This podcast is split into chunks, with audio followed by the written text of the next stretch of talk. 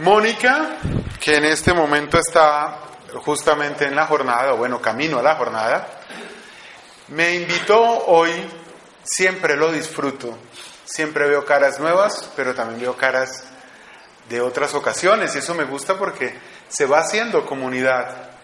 El ser humano necesita permanecer, necesita estar ahí.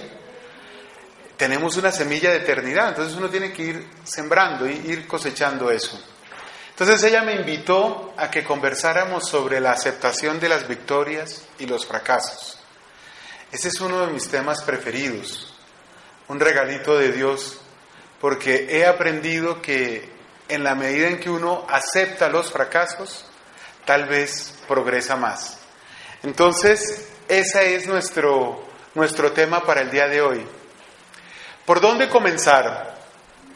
Bueno, lo primero que podemos decir es que uno se la pasa todo el tiempo o acertando o fracasando. En cosas tan sencillas como eh, el tiempo para llegar a una cita. Hoy iba yo llegando unos minutos tarde, afortunadamente no hubo dificultades. Calculé mal el tiempo, en eso no acerté. Hasta cosas más trascendentales. Dice la sabiduría popular que suele acertar que hay dos decisiones fundamentales que tiene que tomar el ser humano. Una tiene que ver con su vida afectiva. ¿Me caso o no me caso? ¿Me consagro a Dios? Porque consagrarse a Dios también es una decisión afectiva, ¿no? Y la otra tiene que ver con el oficio, vocación. ¿Qué estudio? ¿A qué me voy a dedicar? Las decisiones son complejas. Y alguna vez escuché, en un momento muy conveniente para mi vida, una analogía que les quiero compartir. La vida de uno es como ese cielo oscuro que tiene unas pocas estrellas, en donde la mayoría, en la oscuridad está hecha por los fracasos. Es decir, la mayoría de las veces fracasamos. Y los éxitos están ahí como esas lucecitas. Pero ¿para qué sirven los fracasos? Sirven para realzar la luz. Esa oscuridad realza la luz. Si todo hiciera luz, pues veríamos una sola luz, que dicen que eso es el cielo. Pero a lo que quiero llegar es, nos pasamos la vida acertando o fracasando, y si hemos de mirar las cosas con realismo, es posible, es bastante probable que, eh, que fracasemos más que acertar. Y entonces, ¿cómo hacemos para que la vida no sea una tristeza? Porque Dios no nos llamó a este mundo para sufrir solamente. Sí, hay momentos de sufrimiento. Pero ¿qué podemos decir al respecto? Entonces aquí vienen unas pequeñas eh, recomendaciones prácticas desde la psicología. El éxito no suele ser fruto del azar.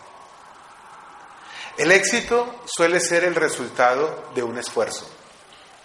¿Eso qué implica? Eso implica que hay una conexión entre lo que haces y lo que puedes recibir a cambio.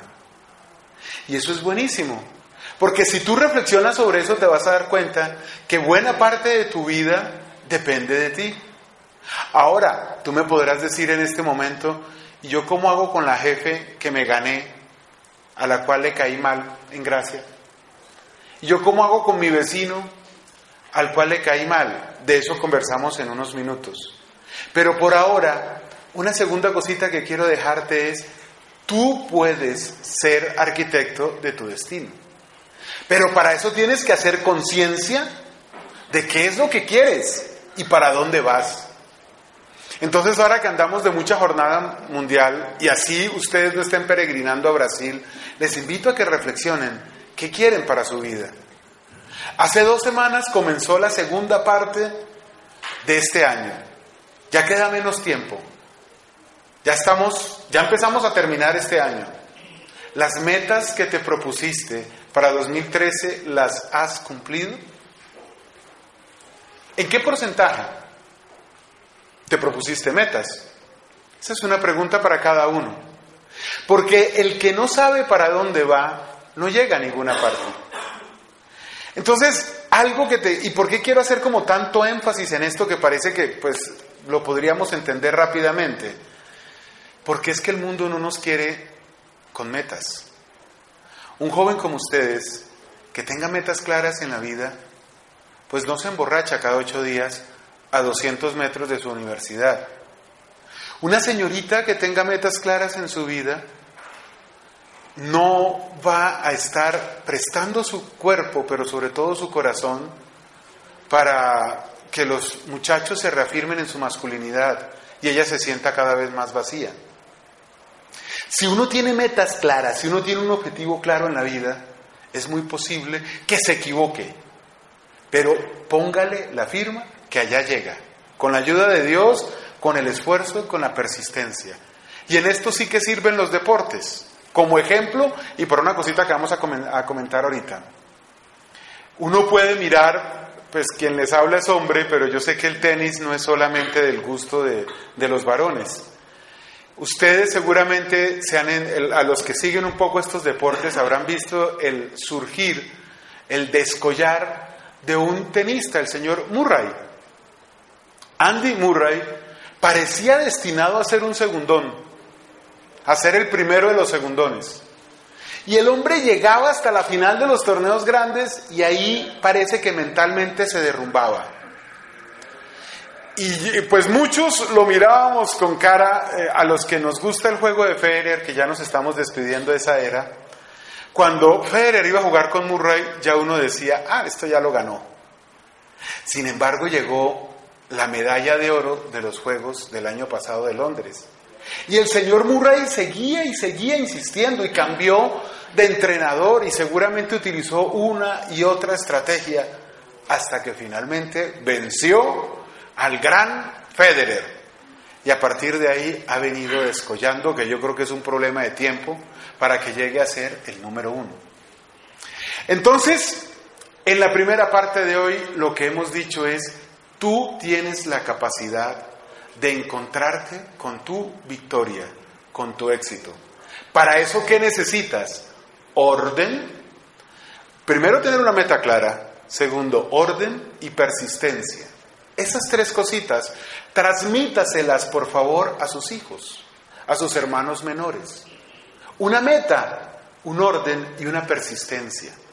Si uno no sabe para dónde va, no llega a ninguna parte. Pero el deporte no es solo para el señor Murray y sus esfuerzos que lo van a llevar, a ser el número uno. El deporte también es para ustedes, amigos, para los jóvenes adolescentes. El estar esforzándose por la meta de alcanzar algo lo ayuda a uno a no estar tan pendiente del sexo o de eh, la sola música o de una serie de cosas que nos propone el mundo. Hace unos minutos yo les decía a ustedes, el mundo no quiere que ustedes sean trascendentes, hermanos. Porque si ustedes meditan sobre sus cosas, no destinan semanas, meses y años para algunas eh, cuestiones que realmente no son tan importantes. Creo que en la enseñanza anterior comentaba yo algo, en la anterior que me invitaron ustedes, que vamos a repetirlo aquí con vergüenza. Cuando yo tenía 13 años, el señor Miguel Bosé sacó un disco que me gustaba mucho. El disco creo pues, recuerdo que dos canciones que son las que me gustan, Amante, Bandido y Sevilla. Yo duré meses tratando de ver cómo compraba ese long play. Ustedes ya no saben qué son long plays a no ser que vayan a las fiestas electrónicas con los discos de vinilo.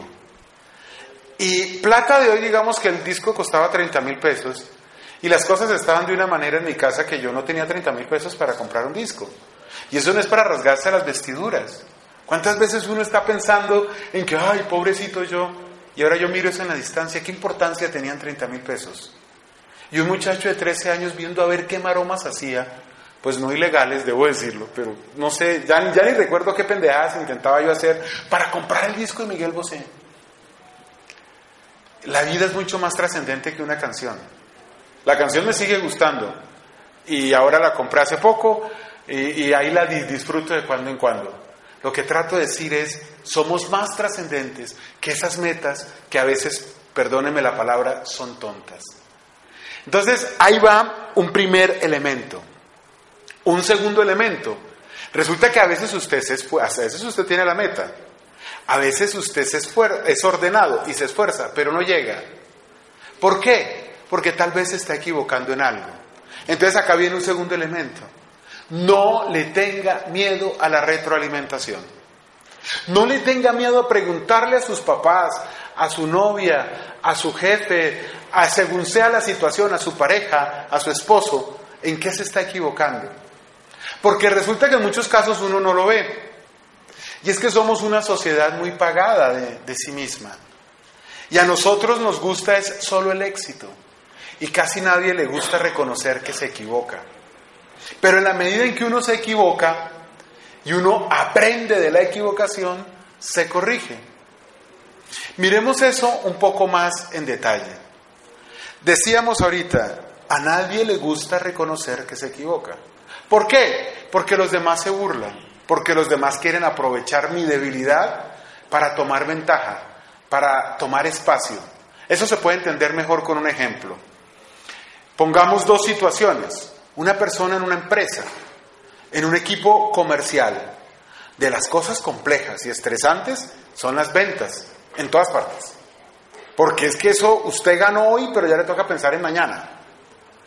Y el personaje intenta una estrategia y no le funciona. Los que están a su alrededor pueden estar, no digo necesariamente que así sea, pero es muy posible, porque hay un espíritu competitivo, porque hay egoísmo, porque hay soberbia, porque hay tantas cosas en la vida. Entonces los demás pueden estar como buitres, esperando que el otro caiga para tomar su lugar, para hacer credenciales con el jefe superior y que lo asciendan, producto del fracaso del otro. Entonces fíjense que a uno no le gusta que se enteren que uno ha fracasado. Y otro ejemplo pues puede estar en, en las personas que somos independientes. Uno también intenta a veces cosas y no funcionan muy bien. Tú no sales a la puerta de tu casa diciendo, mira, voy a vender esto y la gente te recibe. El mercado está saturado de muchas maneras, pero esta no es una clase de mercadeo. Lo que quiero mencionar es, usted piérdale el miedo a fracasar, porque fracasando usted aprende qué es lo que no tiene que hacer y se da cuenta por dónde sí es. Uy, pero es que eso a veces es muy costoso. Pues por eso las tres recomendaciones. Póngase una meta y tenga orden. Es que muchas veces uno no tiene orden. Muchas veces uno sencillamente arranca. Mi papá tiene una frase que me parece fantástica. Cuando vayas a despegar, asegúrate que tienes una pista para aterrizar. Uno sencillamente empieza y dice, no, pues eso no va a pasar nada malo. Y en muchas ocasiones sí suceden dificultades. En la medida en que usted trate de preverlas y le pierda miedo al fracaso, va a aprender mucho más rápido. Otra razón por la que uno a veces fracasa es porque se aparta de Dios. Y acá tengo yo dos, no se llaman anécdotas, dos citas bíblicas que les quiero compartir agradeciendo a mis amigos que me permitieron una Biblia ahorita para mientras terminábamos las oraciones. Los contextualizo. Dios llamó a Abraham, Abraham tuvo a Isaac, Isaac tuvo dos hijos. ¿Recuerdan los nombres? Jacob. El mayor era Esaú y el segundo era Jacob. Por las normas de la cultura de la época, el que heredaba todo era el primogénito. Entonces, si Dios le había dicho a Abraham que iba a ser un pueblo, pues con Isaac no había problema porque era hijo único. Pero después vinieron dos hijos. Entonces, el que iba a ser heredero de esa promesa, ¿quién era? El primogénito, Esaú. Pero pasó una cosa. Pasó que la mamá de los dos chicos, la esposa de Isaac, era una mujer ahí como medio complicada. Conste que no estoy diciendo que las mujeres sean complicadas. Estoy diciendo que Rebeca era complicada. Lejos de mí tal pensamiento. ¿Sí? Y Rebeca se puso ahí a hacer unas maromas que huelen bastante feo y se ven peor. Cogió y se puso a escuchar una conversación ajena entre Isaac y Esaú, que le dijo, vete al campo, a, a caza algo y me lo traes y yo te entrego tu, tu, herencia, era la costumbre de la época. Y le dijo a Jacob, corra, venga, yo le hago acá el preparado lo que su hermano está buscando por allá y póngase a hablar con su papá el papá ya era ciego. Y entonces, como Esaú era velludo y Jacob, pues, bien, gracias, ¿no? Entonces Jacob, le- eh, la mamá, mire todos esos ardides, todas esas cosas que suenan como tan feo, ¿no? La mamá le puso como piel de camello o de oveja o algo así para que pareciera que tuviera pelos y le dijo, hable diferente como parecido a su hermano. El hecho es que Isaac cayó y le dio la primogenitura a Jacob. Claro, cuando Esaú se enteró de eso, no le dio propiamente medalla de honor al hermano. Salió a buscarlo y a Jacob le tocó salir a perderse. Y esto que voy a leer aquí hace parte de esa huida de Jacob. Jacob está huyendo porque él sabe lo que le corre pierna arriba. De hecho, la mamá fue la que le dijo, mi hijo, vaya a perderse. Y mire lo que pasó. Jacob salió de Berseba y fue a Harán. Llegando a cierto lugar se dispuso a hacer noche allí, porque ya se había puesto el sol. Tomó una de las piedras del lugar, se la puso por cabezal y acostóse en aquel lugar. Está el hombre corriendo. Y los que hemos huido alguna vez de algo, eso es una sensación agobiante. Uno se agota de estar huyendo de un problema. Y tuvo un sueño. Soñó con una escalera apoyada en tierra y cuya cima tocaba los cielos. Y he aquí que los ángeles de Dios subían y bajaban por ella. Y vio que Yahvé estaba sobre ella. ¿Y qué le dijo? Yo soy Yahvé, el Dios de tu padre Abraham y el Dios de Isaac. La tierra en que estás acostado, te la doy para ti y tu descendencia. Tu descendencia será como el polvo de la tierra y te extenderás al poniente y al oriente, al norte y al mediodía. Y por ti se bendecirán todos los linajes de la tierra y por tu descendencia. Oiga, ¿no suena muy lógico eso? Mire la porquería que ha hecho Jacob y con su mamá, ¿no? O sea, la cosa ya les digo. Dicen los americanos una frasecita que a veces me gusta, apesta. El tema apesta. Y mira con la que le sale Dios. Muchas veces nuestros fracasos están ocasionados porque nos hemos alejado de Dios. Si tú quieres saber en dónde tienes un problema en tu vida, haz dos cosas. Pregúntate qué has dejado de cumplir y si has cumplido la voluntad de Dios en lo que tienes problemas. Muy probablemente ahí vas a encontrar dificultades y vas a decir, sí, yo me alejé de Dios. Jacob estaba en esa situación como estabas tú, o puedo estar yo también. Estaba huyendo de Dios realmente, estaba huyendo de su situación, porque él había engañado a su hermano. Y mira con lo que le responde Dios. ¿Qué le está diciendo Dios? No hay problema. No se trata de que Dios no le importe que fallemos. Se trata de que caigamos en la cuenta de que Dios está por encima de nuestros fracasos y de nuestros errores. Eso es lo que yo quiero compartirte hoy. Y te tengo una más fuerte. Y es la siguiente. Está Jesús empezando su pasión. Está en el palacio de Anás o Caifás. No me he podido aprender el nombre de cuál de los dos era porque pues una rata se parece a la otra. Entonces pues no, no he podido saber ahí cuál de los dos sacerdotes de la época era con los que estaba Jesús. Y Pedro estaba por ahí escondidito. Pedro tenía un temperamento muy particular. Algunos nos parecemos a él. Y es lo siguiente. Usted vio que el hombre salió con qué valentía, cogió la espada y le atravesó la oreja a un criado, que dice la tradición que se llamaba Malco, ¿no? Qué valiente que era Pedro, ¿no? Ahora mira en las que andaba. Habían encendido una hoguera en medio del patio y estaban sentados alrededor. Pedro se sentó entre ellos. Una criada, al verle sentado junto a la lumbre, se le quedó mirando y dijo, Este también estaba con él. Pero él lo negó. Mujer, no le conozco. Poco después le vio otro y dijo, Tú también eres uno de ellos. Pedro dijo, Hombre, no lo soy. Pasada como una hora, otro aseguraba, cierto que éste también estaba con él, pues además es Galileo. Le dijo Pedro, hombre, no sé de qué hablas. Y en aquel mismo momento, cuando aún estaba hablando, cantó un gallo. El Señor se volvió y miró a Pedro. Recordó Pedro las palabras que le había dicho el Señor. Antes que cante hoy el gallo, me habrás negado tres veces.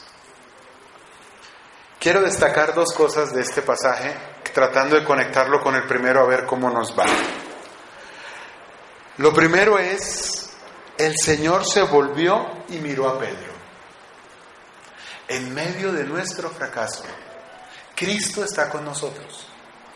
Gánate el baloto para que veas cómo te llegan tus compañeros de kinder a pedirte plata prestada o un empleo con la empresa que vas a hacer. Gánate, verás. Ten un éxito en tu vida y verás, dice mi hermano mayor, el bus del éxito tiene muchos asientos. Ahora, embárrala para que veas cómo todo el mundo sale a perderse. Porque no quieren untarse de tus problemas. Y ahí, en medio de esa situación tan penosa para Pedro, Jesús está con él. En medio de la dificultad que tú puedas estar atravesando, Jesús está contigo. Si unimos estos dos pasajes, el de Jacob que está en Génesis 22, si lo quieren volver a leer.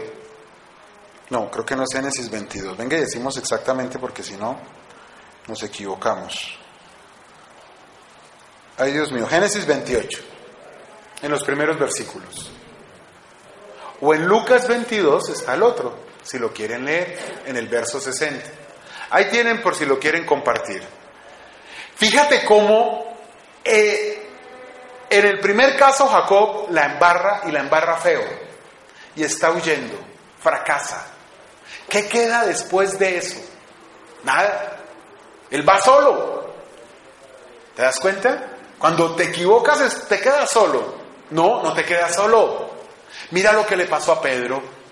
Pedro lo miró Jesús. Qué hermoso. Y no fue una mirada de Ah, yo sabía que usted le iba a embarrar, ¿no? Ahí está usted pintado. No, es que si usted no la embarra de entrada, la embarra de salida. Esa no fue la mirada de Jesús. De hecho, particularmente pienso, con un poco de, de la profesión que Dios me regaló, que una de las razones por las que Pedro no se suicidó, como sí lo hizo Judas, porque ambos lo traicionaron. ¿Cuál fue la diferencia? Pedro no se quedó solo. Pedro sintió la mirada de Cristo. Durante todo el tiempo, hagas lo que hagas, Cristo está contigo.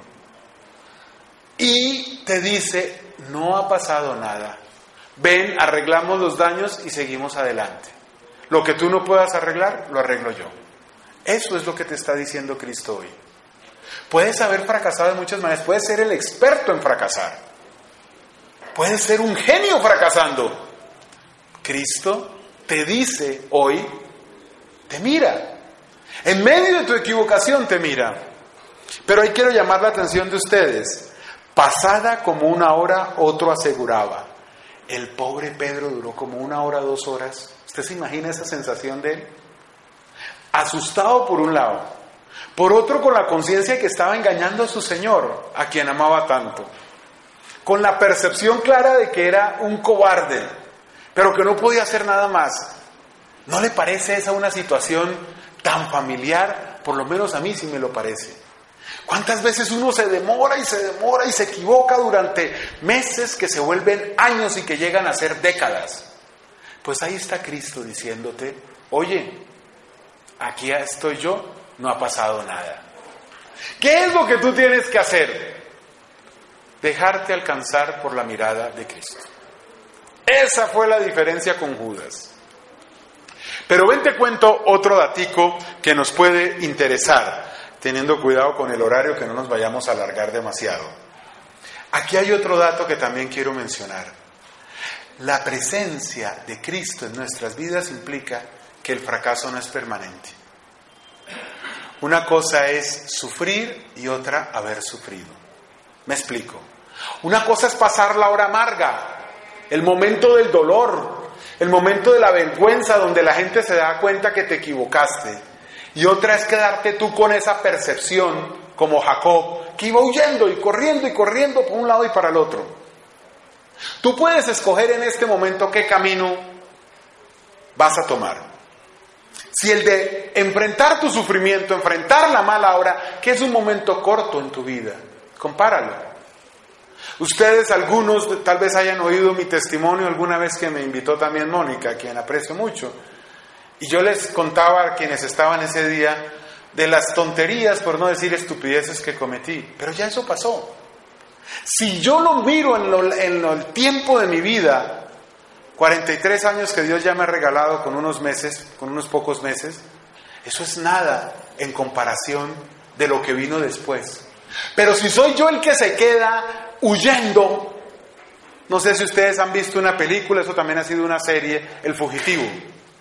Un médico al que le indican una muerte de su esposa y él tiene que salir huyendo porque él piensa que, que lo van a acabar y parece que esa es la situación. ¿Y a dónde voy? Esa sensación de estar corriendo todo el tiempo, mirando para ver quién me alcanza. Terrible eso. Tú puedes escoger hoy si enfrentas tu fracaso, si aprendes de tu error o si sigues sufriendo. Si sufres una sola vez o si sigues sufriendo. Si lo enfrentas y se acaba el problema o si te quedas ahí padeciendo y padeciendo. ¿El camino cuál es, amigo? Que tú caigas en la cuenta que en tu vida la última palabra no la tiene el fracaso, no la tiene el dolor. Ven y te cuento un par de historias que pueden ser útiles para que veamos cómo el fracaso y la victoria hacen parte de la misma moneda. Son como dos caras de la misma moneda. Ustedes han conocido seguramente estos empaques Tetra El señor que descubrió eso se hizo muy millonario. Y dice uno, wow, una cosa honesta, un trabajo honesto, una genialidad, producto de su propio esfuerzo. Cosa tan buena, qué maravilla. Pues fíjate, una nieta se suicidó. Tal vez la señorita tenía alguna dificultad, yo no conozco ese detalle. Lo que quiero decir es, no todo lo que llega a tu vida es bueno, totalmente bueno. En esta tierra no hay nada totalmente bueno.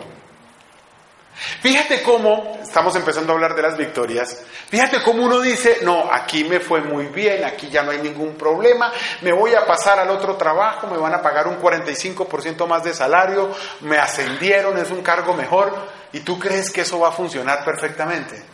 No, no siempre es así. Siempre hay problemas, siempre hay dificultades, siempre las hay. Otra historia es la del señor Onassis. Hace poco fue noticia porque se vendió, estaba a cargo del gobierno griego, él era griego. Este señor era un gran empresario, Aristóteles Onassis. Y el hombre tenía eh, muchos, muchos millones de dólares. Parece que hay un momento en la vida para el ser humano cuando acumula una cantidad considerable de dinero que ya no le importa el dinero, como que hace conciencia de que no se lo puede gastar, pero le sigue gustando el tener éxito.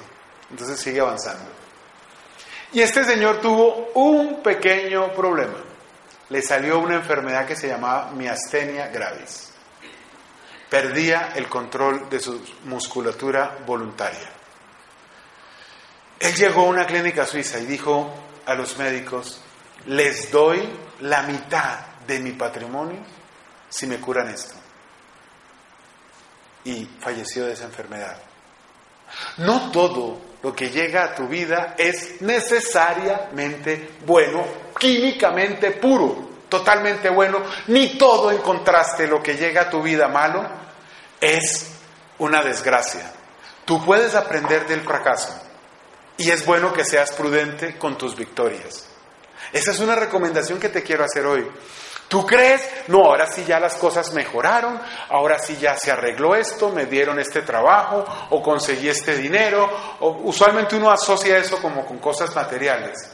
y uno no sabe qué problemas vienen en ese camino.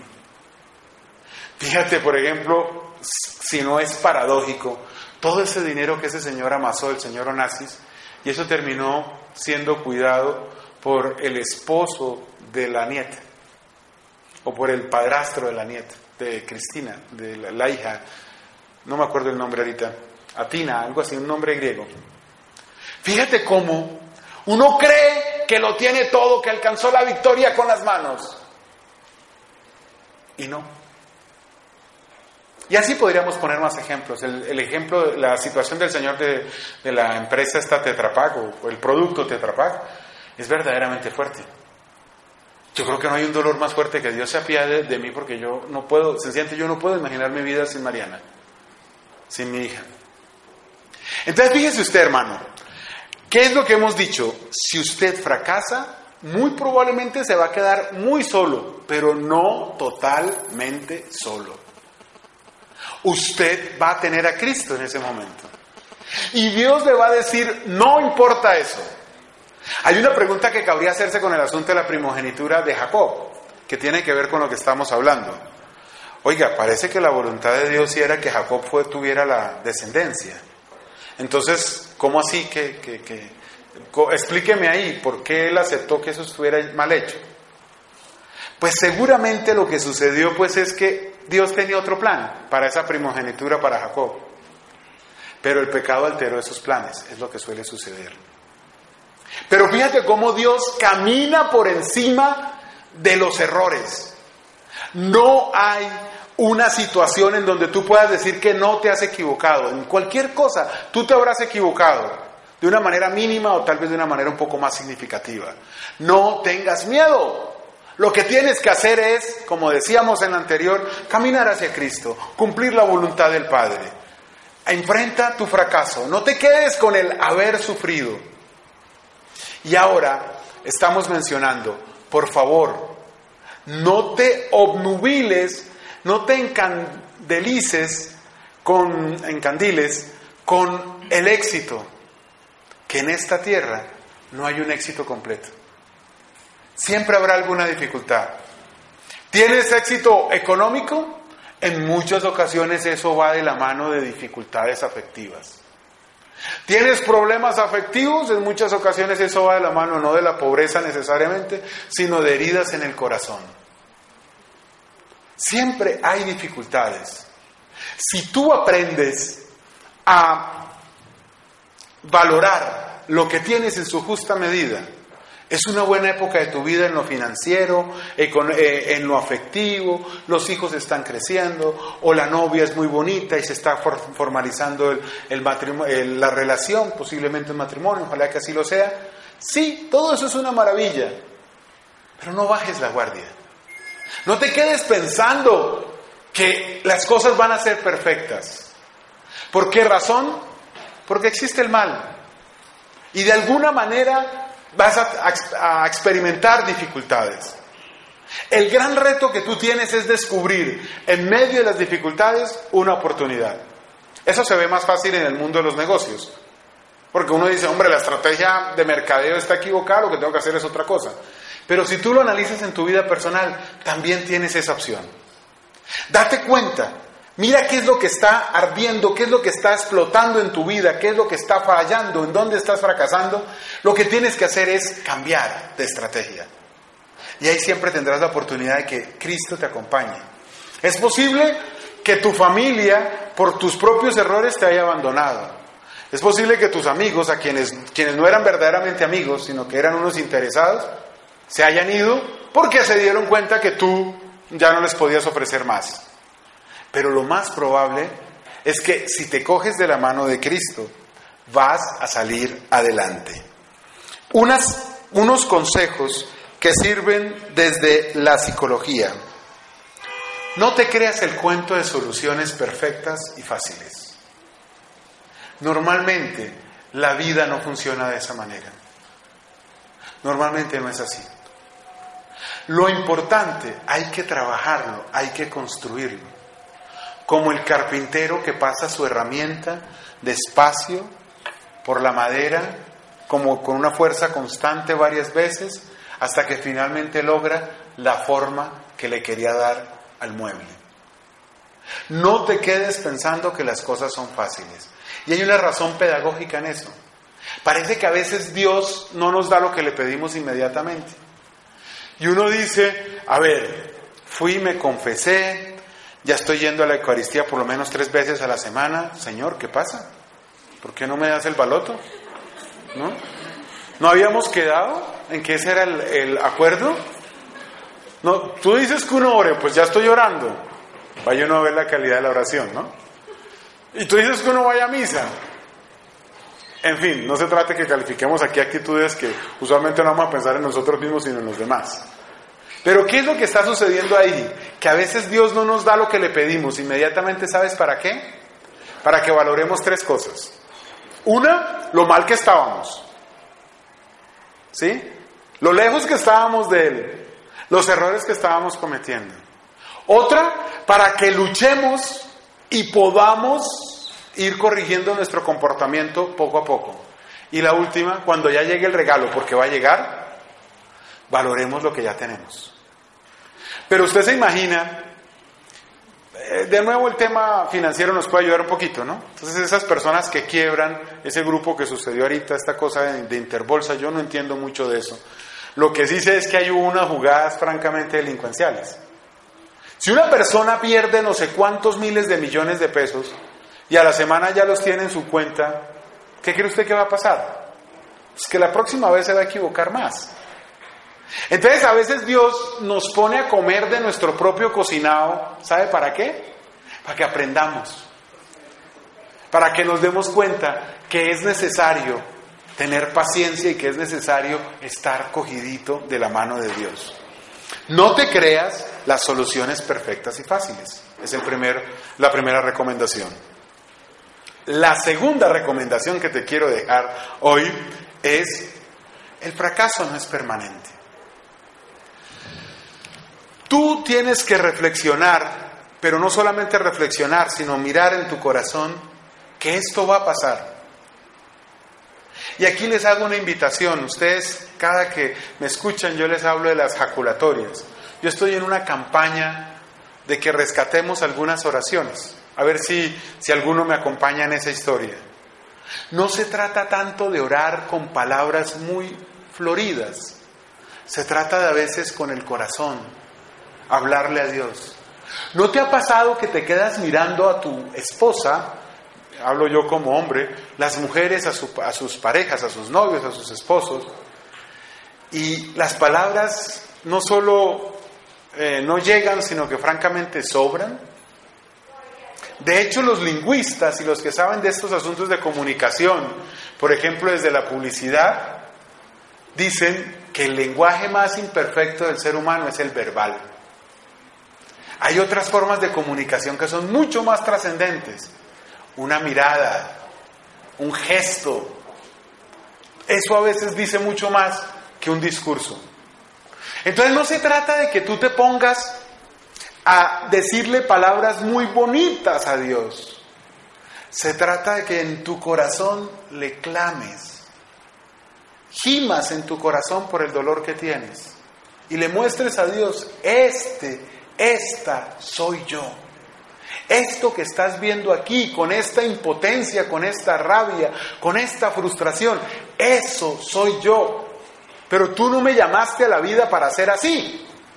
Tú me llamaste para hacer algo más grande.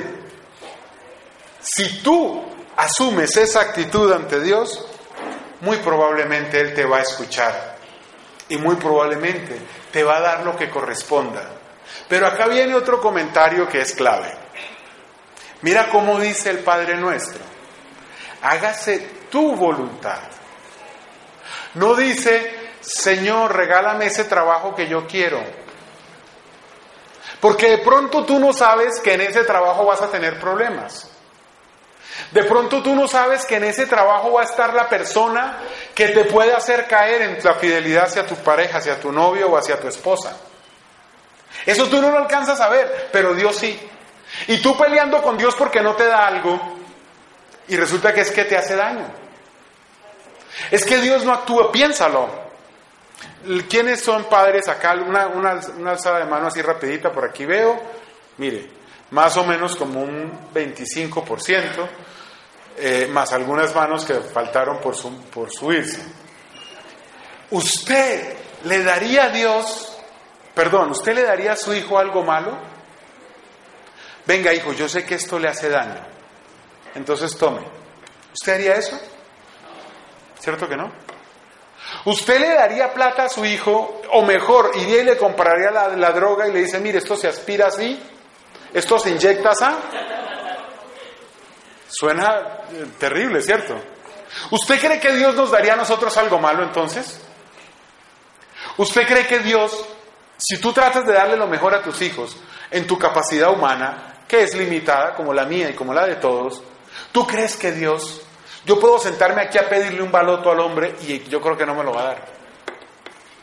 ¿Sí ve? ¿Por qué? Porque no conviene. Ay, sí. Entonces uno se pone a pensar y uno dice, no, es que yo con ese trabajo, claro, primero el 10% del diezmo para Dios, como un negocio, ¿no? Me hace el trabajo, y yo te doy el 10%. ¿Estamos? Y no, yo voy a hacer esto, yo voy a hacer aquello, y ahí sí voy a empezar a ahorrar, y ahí sí voy a no sé qué. Pero Dios ve más allá. Y en un momento dice, ah, esto no conviene, esto por aquí no va bien. A Saulo yo le doy eso y se enloquece. Y yo no lo llamé a la vida para que se enloquezca. Entonces mejor quédese así, mijito. Pero usted renegando. Piensa que Dios te da lo que necesitas. Y lo que no te, y lo que no, lo que no te hace bien no te lo da. Pero volvamos a la oración del Padre nuestro. Hágase tu voluntad. Una enseñanza que me dio una mujer alguna vez, su hija mayor de veintitanticos años, con cáncer en la piel. El cáncer en la piel entiendo yo que es tratable, pero hay ocasiones en donde la cosa se pone complicada. Como todo cáncer, pero Resulta que la señorita ya iba por la segunda fase. Me explico, le encontraron el cáncer, le hicieron la cirugía, quimioterapia, olvidémonos del asunto y seis meses después, de nuevo el cáncer. O sea que la cosa era peor. Y yo me encuentro con ella, hace años no nos vemos, y lo que ella me dice es, pídele a Dios que seamos capaces de aguantar, de aceptar su voluntad. Mire esa fe. ¿Qué es lo que yo le pediría a Dios si a Mariana le da gripa? Pues que se le cure la gripa. Pero fíjate cómo es la oración. Hágase tu voluntad, así en la tierra como en el cielo. Así que lo que tenemos que pedirle a Dios es que se haga su voluntad, porque uno no sabe. ¿Cuántas parejas sufren? ¿Cuántas parejas sufren una separación, o un divorcio en términos de las leyes humanas, o un rompimiento si no hay un matrimonio todavía. Y uno no sabe qué está construyendo Dios en esos corazones. Quisiera uno que eso fuera inmediato, pero pues Dios a veces se toma su tiempo, pero no por hacernos sufrir, sino para que aprendamos algo. Ten paciencia y verás que confiando en Dios tendrás paz y tendrás tranquilidad. Una palabra llegando al final sobre la victoria. No se trata de que uno no acepte las cosas buenas que llegan a la vida. Se trata de que reflexionemos que hay ocasiones en donde no hay soluciones completas, no hay perfecciones completas en esta tierra. Entonces, si llega algo bueno a tu vida, dale gracias a Dios. Compártelo. Si es algo material. Si es algo espiritual, también se puede compartir.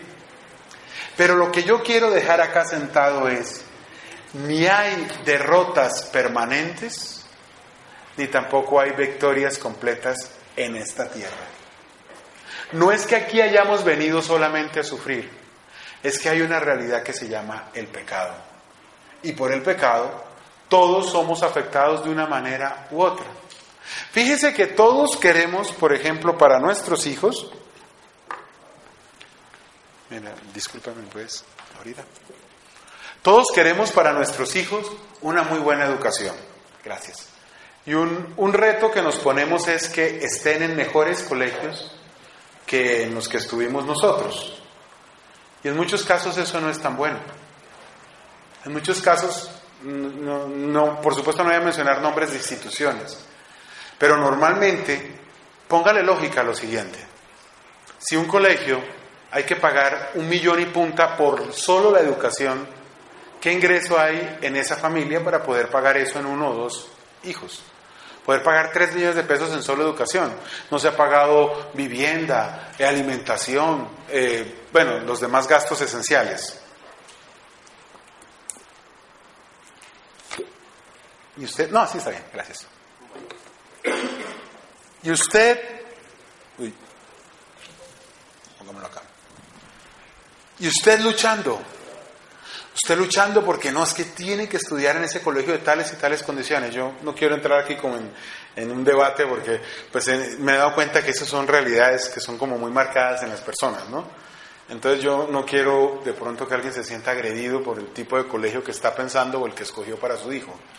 Lo que quiero mencionar es uno haciendo una cantidad de esfuerzo y resulta que de pronto en ese colegio hay un ambiente que no es el más conveniente para el temperamento de tu hijo.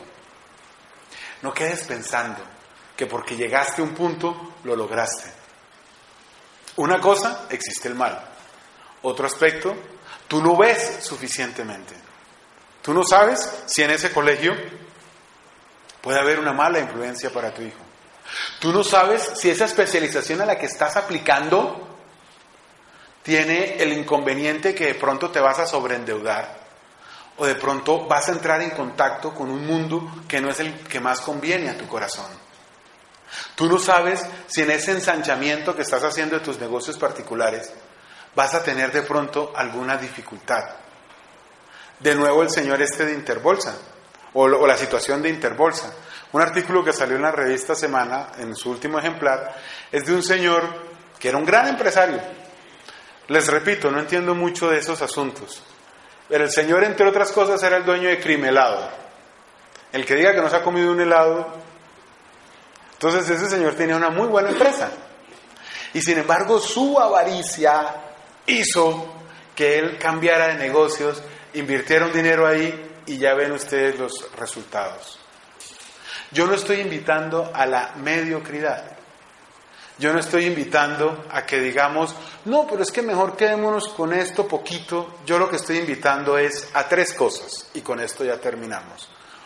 Uno, a que tengamos conciencia de que tenemos nuestro propio destino en nuestras manos en muchas cosas. Que algo se sale de control, claro, para eso está Dios y su ayuda. Y por eso no nos debemos soltar de Dios. Pero ese no es el primer punto que quería decir. El primer punto es, tú puedes actuar en tu propia vida. El segundo punto es, no hay victorias completas, ni permanentes, ni fracasos permanentes tampoco. Y el tercer punto es, cógete de la mano de Dios. Dios no se escandaliza por tu fracaso, porque tu fracaso es una parte de ti, pero no eres todo tú. Vea que esa partecita no la habíamos dicho y era conveniente tal vez mencionarla. El fracaso de uno es una parte.